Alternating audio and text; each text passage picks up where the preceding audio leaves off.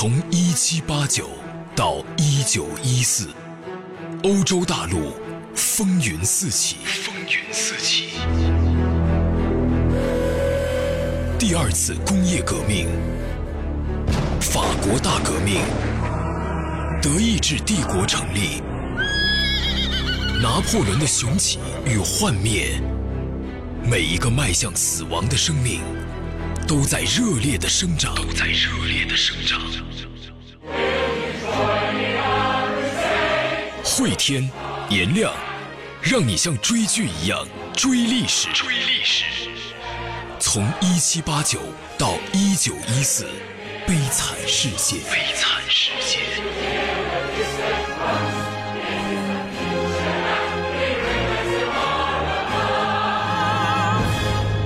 本节目由喜马拉雅独家制作播出。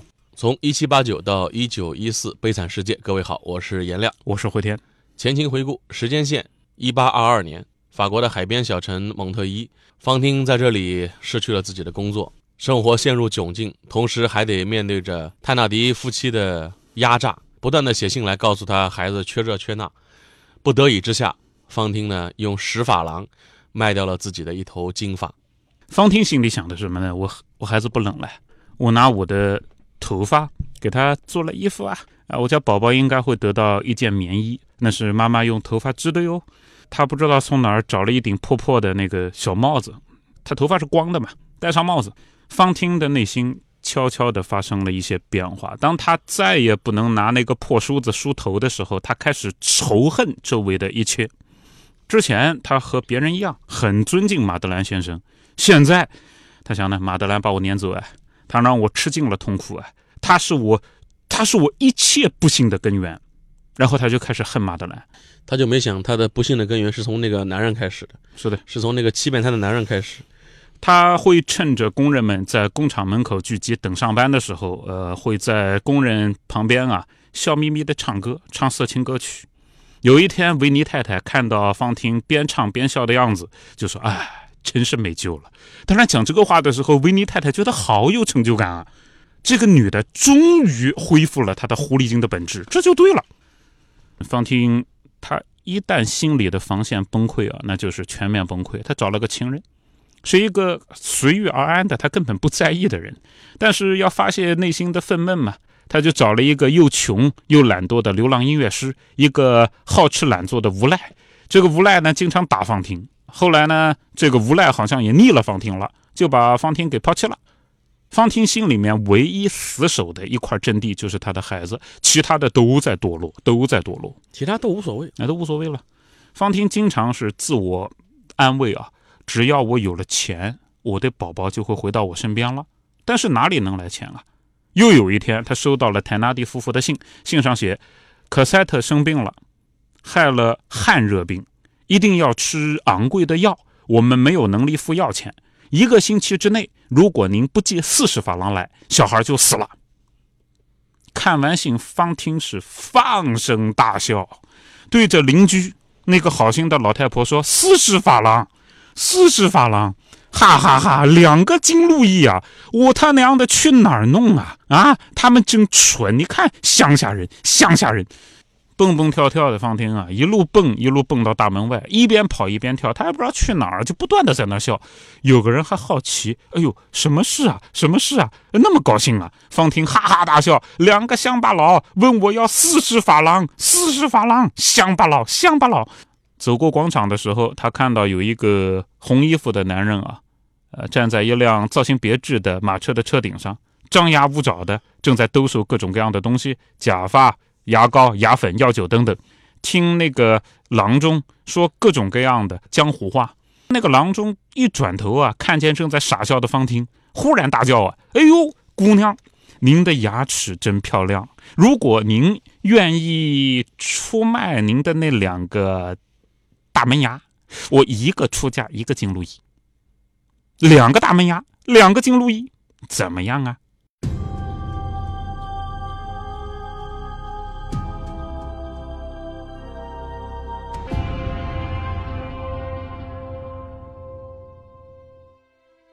方婷现在不笑了，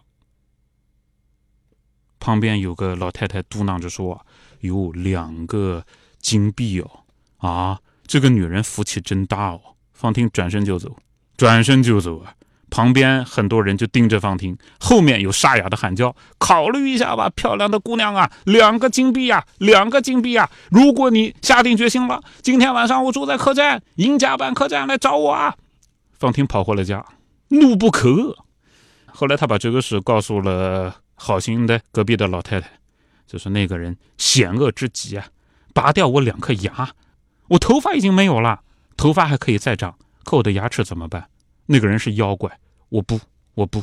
老太太问他，他出多少钱？方婷说两个金币啊。老太太说四十法郎，正好可以救你孩子。方婷发了一会儿愣啊，然后就开始缝补衣服干活嘛。过了十五分钟，针线一放，把那封信拿出来又看了一遍，然后他去找邻居老太太了。您。知不知道汗热病是什么病啊？呃，需要吃很多药吗？老太太点头，哎，要吃很多很多稀奇古怪的药啊。方婷说：“孩子会得这种病吗？”老太太说：“孩子最容易得这种病了，得了会死掉的。”方汀又去读信去了。晚上，方汀朝巴黎街走去啊。巴黎街是客栈一条街。方汀这会儿啊，其实已经有点心智失常了啊。按照正常的一个母亲的逻辑呢，到那个客栈把自己女儿接过来，嗯，不管怎么样自己来照顾，自己看着是正常妈妈的做法。但她这会儿已经陷入了一个半失常的一个状态，她已经陷入一个模式，就是我要努力挣钱，挣钱交给那两个魔鬼，他们才能善待我的女儿。她的思维这块儿已经陷入到这种模式当中，已经拔不出来，拔不出来了。第二天天还没亮。邻居老太太啊，就走进方婷的房门，就觉得很奇怪，怎么房门没关呢？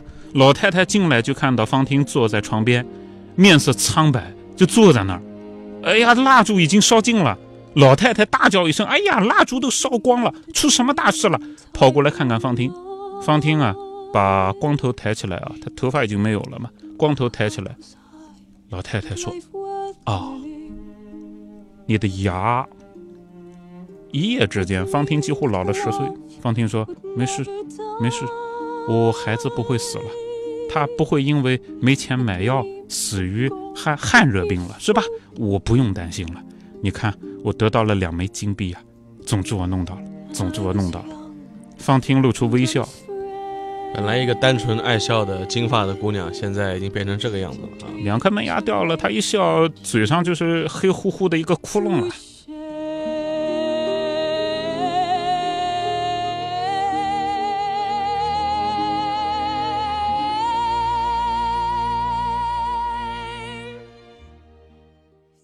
后来，他将四十法郎寄去了蒙费梅啊，当然这是泰纳迪的一个骗局。可塞特没得病，方婷现在他已经没有床了啊，他的那个褥子呢，本来是呃一叠布，现在只剩下一块破布，破布上面的被子也是一块破布，底下的褥子下面垫了一些草，有一盆已经凋谢的小玫瑰，是他从外面捡回来的，丢在了屋角，现在也根本就不去看了。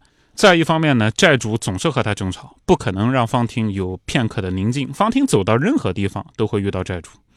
方婷经常觉得自己的肩膀痛，咳嗽越来越严重。他对于马德兰先生恨之入骨。每天十七个小时缝衣裳，缝衣服的包工头啊，突然又降低了工钱。闲散女工的报酬每天降到了九个苏，原来十来个苏啊，现在九个苏，一天干十七个钟头。催债的那些人更是狠心无情啊！因为现在是冬天，大家都得过年关啊，是不是？来催债的那些人，当然嘴上讲的话就更加不客气了，动不动就是打算什么时候还我钱啊，臭女人啊，臭婊子啊！在这时候，泰纳迪又写了一封信来说，已经等了很久了，已经仁至义尽了。小可塞特现在并没有好，要一百法郎。方婷在想啊，一百法郎。我到哪边去赚这么多啊？当然，我不一定真的要把一百法郎在一个星期里付齐，但我怎么着也得寄个几十法郎过去。我到哪边能去找一个星期能搞到几十法郎的工作呢？后来方婷想了想，还能怎么样？我就全卖了吧。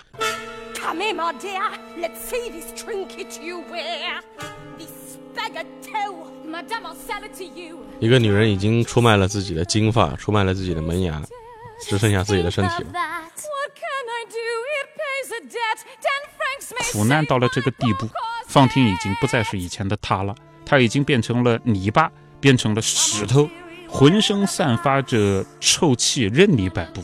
她根本不问你是谁，只要你给她钱，什么都可以。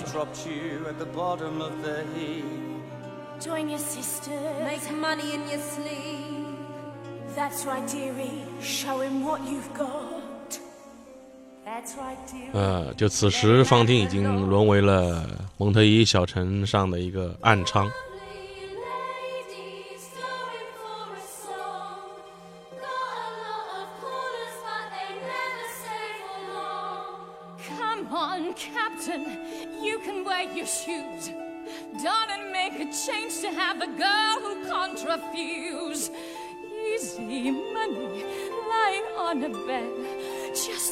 They never see the hate that's in your head. Don't they know they're making love to one already dead?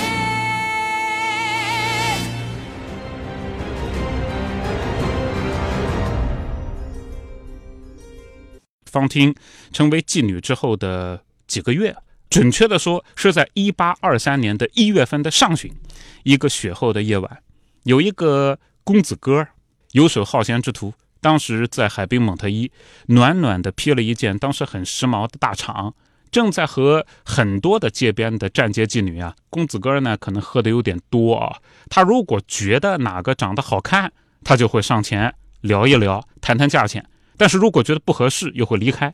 如果当真觉得面前的这个不符合他的要求，那就会说丑滚。现在他对着一个妓女吐了一口唾沫。你连牙都没有，你还好意思出来卖啊？这个妓女也就是方听了，也没有理他，看都不看他一眼，一声不响的往街角走去。他的客人啊，连这样的一种小公子哥都看不上，是啊，都只能去卖给那些最底层的那些。他你自己想，头发乱蓬蓬的，连牙都没有，能卖出什么价钱呢？这个公子哥看到方婷没理他嘛，感觉就来劲儿了，知道吧？呀呵，呀呵，大爷说你两句，你还不高兴了啊？地上抓了一把雪，下的雪嘛，一月份有雪的嘛，抓了一把地上的积雪，就塞到方婷的脖子后面去了。方婷是这样的，狂喊一声，如豹子一般的扑在了公子哥身上，一边用指甲抓他的脸，一边用最恶毒的语言在辱骂，全是脏话，难听至极。而方汀他那种被激发出来的那种仇恨啊，就是从他缺了两颗门牙的嘴里喷出来的。所有的人都围出来了，哟吼，一个女人在打男人哎！那个男的很狼狈的，被方汀打得节节倒退。后来方汀把那个男的按到地上打，先是打，然后用指甲抓，然后用牙咬。当然他没有没有牙齿啊，就是用嘴咬。方丁目前的这个泼辣的劲儿，包括他满嘴的脏话，都是这几年的生活赐予他的。嗯，他最早在巴黎的时候，那时候是一个单纯的爱笑的姑娘，听到别人说脏话都会脸红的。然后生活把她变成了现在这样一个样子。正在方汀把那个男的打得快要断气的时候，有一个身材魁梧的男子从人群当中冲了出来，一把薅住了方汀的脖领子，跟我走。女人回头看了一眼，沉寂下来。面色由青变灰，浑身发抖。公子哥狼狈不堪地爬了起来，站到一边。方听知道自己落到一个人手上了，这个人是沙威。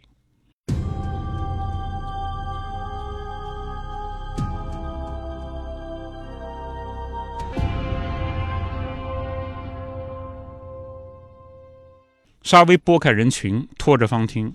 大步朝广场另一端的警察署走过去啊，方婷就任沙威处置吧。沙威在这个圈子里面非常非常的有名啊，这个人是很恐怖的。两个人都没说话，很多观众乱糟糟的就跟着两个人走，这也成了人们说各种各样的猥亵话的好机会。方婷现在的状态越狼狈，周围的人就越来劲。一个妓女打了一个酒鬼呗。嗯，警察署办公楼在一楼有一间大厅，里面生着火啊。沙威带着方婷推开门进去，把门一关，外面的人就看不见里面的情况了。于是想办法绕到窗户那边，踮着脚尖，把脖子往上拉长，想透过模糊不清的玻璃窗看一个究竟。方婷走到墙角，蹲下，缩作一团。沙威坐下，抽出一张公文纸，开始写：按当时的法律，已经彻底的把方婷这样的女人交给了警察，警察想怎么办都是可以的，可以随意的处罚。沙威铁面无私，深思熟虑，独当一面，专断大权。现在沙威给方婷的定性是这样的：刚才他在大街上，沙威亲眼目睹一个有财产的选民以及选民所代表的社会。受到了一个一无所有的妓女的侮辱和攻击，一位娼妓竟敢冒犯一位资产者。方婷坐在那边，蹲在地上发抖，像一条狗。沙威不停地在纸上写，写完之后签上名。沙威把纸交给了值班的士官啊。沙威说：“那个来，哎，带三个人把这个婊子押到监牢里去，半年监禁。”现在方婷不抖了啊。站起来就在那尖叫，半年，半年，半年在牢里，我每天只能转七个苏啊！那我小孩怎么办啊？嘣，往地上一跪啊！先生，我求求你啊，我还欠着泰纳迪家的钱呢。探长，您知道这些吗？方婷跪倒在石板上，用膝盖往前慢慢挪。沙威先生，您放了我吧。您放了我吧，我我不认识那位富有的先生啊，他他往我的背上塞血，我只是好好的走路，我没有惹他。您看，我本来就有病，他塞我血，我本来就有病的。再说了，他嘲笑我，我没理他，可他可可可他往我脖子里面弄弄血团，您说我我我是我不该发脾气，我不该发脾气，但是怒气来的时候控制不住，呃，在。我不防备的时候，有人把那么凉的东西塞到我的背上，我我知道我不该把那位先生的帽子弄坏。我我恳求您，我恳求您，傻威先生，您饶了我吧。您知道啊，在牢里一天苦工只能赚七个苏，这不是政府的错，我没有指责任何人，但是我需要付。如果说我不付钱，如果我不付钱，泰纳蒂一家会把我的小宝贝赶出来。泰纳蒂一家他们是做生意的，泰纳蒂。泰纳蒂对，他叫泰纳蒂，他们做客店生意的，他们要把一个小女孩扔到大街上，这么冷的天啊！我的沙威先生，您可怜可怜我，你也可怜可怜我的孩子，好不好？我我是这样的，您只要看看我的衣柜，您就明白，我不是什么乌七八糟的爱俏的女人。我我就是一个很丑的、很穷的、没办法的女人。我不是因为贪钱，我不是因为要什么好生活，我才上街去卖的。我是为我孩子呀，沙威先生，可怜可怜我。方婷哭了，还在那咳嗽，一边哭一边咳，一边咳一边哭。沙威漠然的盯着方婷啊，看看表，说完了，半年禁闭。方婷知道谁也救不了自己了。沙威内心的秩序就是一个娼妓是不能攻击一个有产者的。对，沙威转过身，几个警察捉住方婷的胳膊，开始往外拖。几分钟之前，其实房间里面、大厅里面就多了一个人了，因为之前这一幕闹得实在是太太混乱，没有人注意到那个人。而现在那个人说话了：“等一下！”沙威抬起头：“哦，市长先生。”沙威站起来，摘下帽子：“啊，市长先生。”这句市长先生呢，让方婷僵在那儿，然后猛地一划了胳膊，三个警察跌到一边了。方婷盯着马德莱，市长先生，呸！方婷这一口痰吐得非常之准，准准地砸到冉阿让的两个眉毛之间。马德兰先生擦擦脸，然后对沙威说：“探长，把他放了吧。”沙威觉得自己要发疯了。他看到了一个站街的妓女在警察局里用唾沫吐了市长的脸，这个事情就已经极其可怕了，对不对？这位行政长官心平气和的擦擦脸，对我说什么来着？把这个女的放了，放了。沙威不能理解，因为沙威心里边没有同情跟怜悯这两个词。方听也是同样的惊骇啊！他当时吐那口唾沫吐出去，他也后悔了，因为这个事情就不可收拾了嘛。现在居然听到这种话。方婷就在那边嘀嘀咕咕啊，放我走，听错了吧？听错了吧？这个鬼市长不可能吧？傻威先生，是是是，您要放我走吧？是您要放我走吧？这个鬼市长他不可能啊，他他是一切的罪魁祸首，他把我从工厂里撵出来。傻威先生，那总之，那您要放我走，对不对？您要放我走。马德莱先生就在那听听方婷在那发疯，嘀嘀咕咕的。后来呢，就在自己的西服口袋里面掏了掏啊，掏出来个钱包，打开来一看，钱包是空的。摇摇头，把钱包往兜里一放，然后对方婷说：“这位女士，你刚才说您欠别人多少钱？”你欠别人多少？”方婷转过头啊，她认真的盯着冉阿让。随后，方婷又转过脸，对着警察，对着傻威：“傻威先生，您您您您看见我吐了他的脸吗？这个市长老家伙，他他在他在这里要恐吓我吗？我才不怕你呢！我怕傻威先生，我只怕傻威先生。他又开始疯了。他说：‘探长先生，我知道您是公平的。一个男人想闹着玩，向一个女人背上塞点血，这没什么。我们本来就是给人开心的。您要维持社会秩序。’您心地善良，但仔细一想，您就把我放了。您一定是为了我的孩子嘛？六个月的监牢，我孩子就死了。您会说，贱女人，不许再惹事了。我再也不会惹事了。不管以后人家怎么对我，我都一动不动。就是今天我有点有点失态了，我大喊大叫是因为我没有防备。以后以后我我会有防备的。以后我会有防备的。他居然慢慢的走向前啊，把沙威的两只大手拿起来。放在自己胸部上，笑眯眯的对沙威说：“先生，那我走了，我走了。”沙威现在整个人是木在那边的，他不知道该干什么，因为市长已经发话了。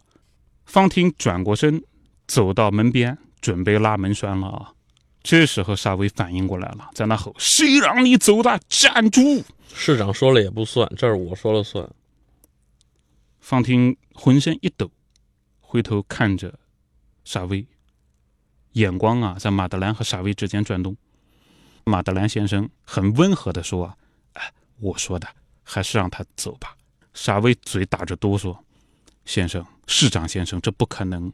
这个疯婊子刚才侮辱了一位绅士，现在他还侮辱了您。”马德兰先生语气非常的婉转平静啊。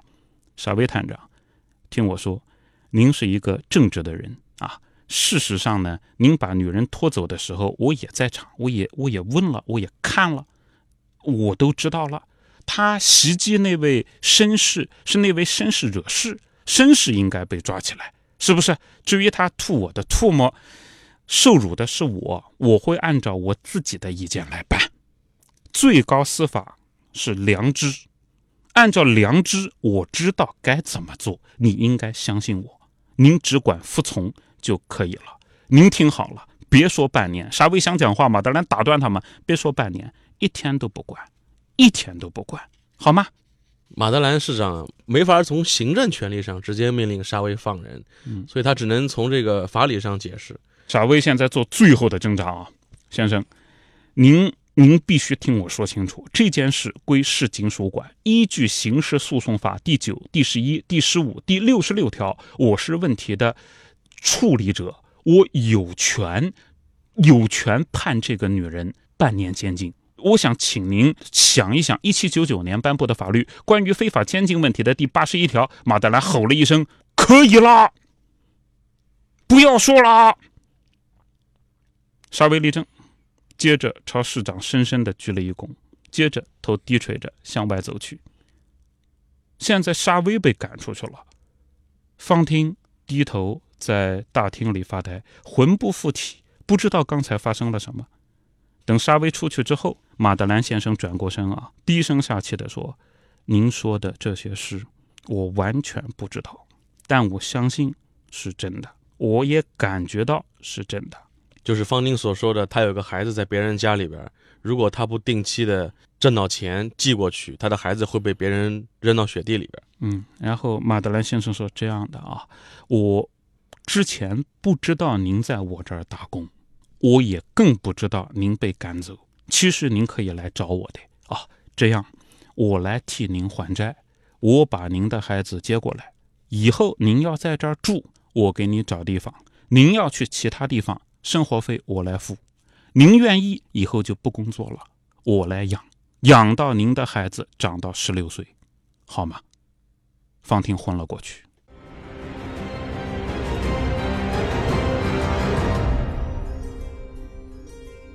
啊，在本集当中啊，特别沉重的一幕。什么叫悲剧？悲剧就是把美好的东西撕碎了给人看。方汀从一个原本那么美好的姑娘，到现在这样一个状态。当然，她的故事可能在不同的时期以不同的形式在上演着。当我们发现这样的故事有时候并不只是故事，它真实的发生在我们生活当中的时候，那种对我们的触动可能会更大。那本集的知识卡片呢？这个大家做好心理建设哈。我们给大家来讲到的就是跟方汀几乎是同时期的一个，跟他同样命运的真实的故事。这个故事的女主人公啊，就是法国波旁王朝路易十六唯一的女儿，玛丽泰瑞斯夏绿蒂，玛丽公主，路易十七的姐姐。她跟方汀几乎可以算是同一时期的人，都是在当时动荡的法国社会。这个有时候现实生活啊，比戏剧小说可能更残酷。她是路易十六唯一的女儿，她的妈妈是号称欧洲第一美女的玛格丽特王后。嗯，从小这个玛丽公主被称为是法兰西的玫瑰，住在豪华的凡尔赛宫，锦衣玉食。随后革命爆发了，路易十六上了断头台，路易十六一家都被抓进了监狱里边。这其中最惨的就属是玛丽公主了，她当时十五岁，正是青春年华，而那些凶恶的狱卒们刑讯逼供之余。轮番强奸了他，逼他招供嘛，说他爸爸参与了叛国嘛。他十五岁，他能讲出什么东西来？当年的法兰西玫瑰啊，玛丽公主，她还要看着自己八岁的弟弟，也就是路易十七，嗯，这个小男孩在监狱里边被狱卒们百般虐待。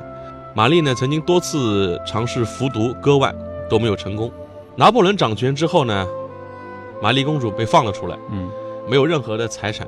没有任何的家人，为了养活自己，沦为了一名娼妓，一直到路易十八复辟，就是他叔叔玛丽公主被邀请回了皇宫，但是谁都知道她是一个曾经被强暴、曾经当过娼妓的公主。这个公主呢，怀着极大的仇恨，她把昔日那些伤害过她的人抓起来，全部杀光，然后放火烧毁了雅各宾当时所有的聚会的俱乐部或者酒馆。所以在那个残酷的时代，不要觉得好像方汀的故事是不是有点离奇夸张了？真实的历史往往比故事里更残酷。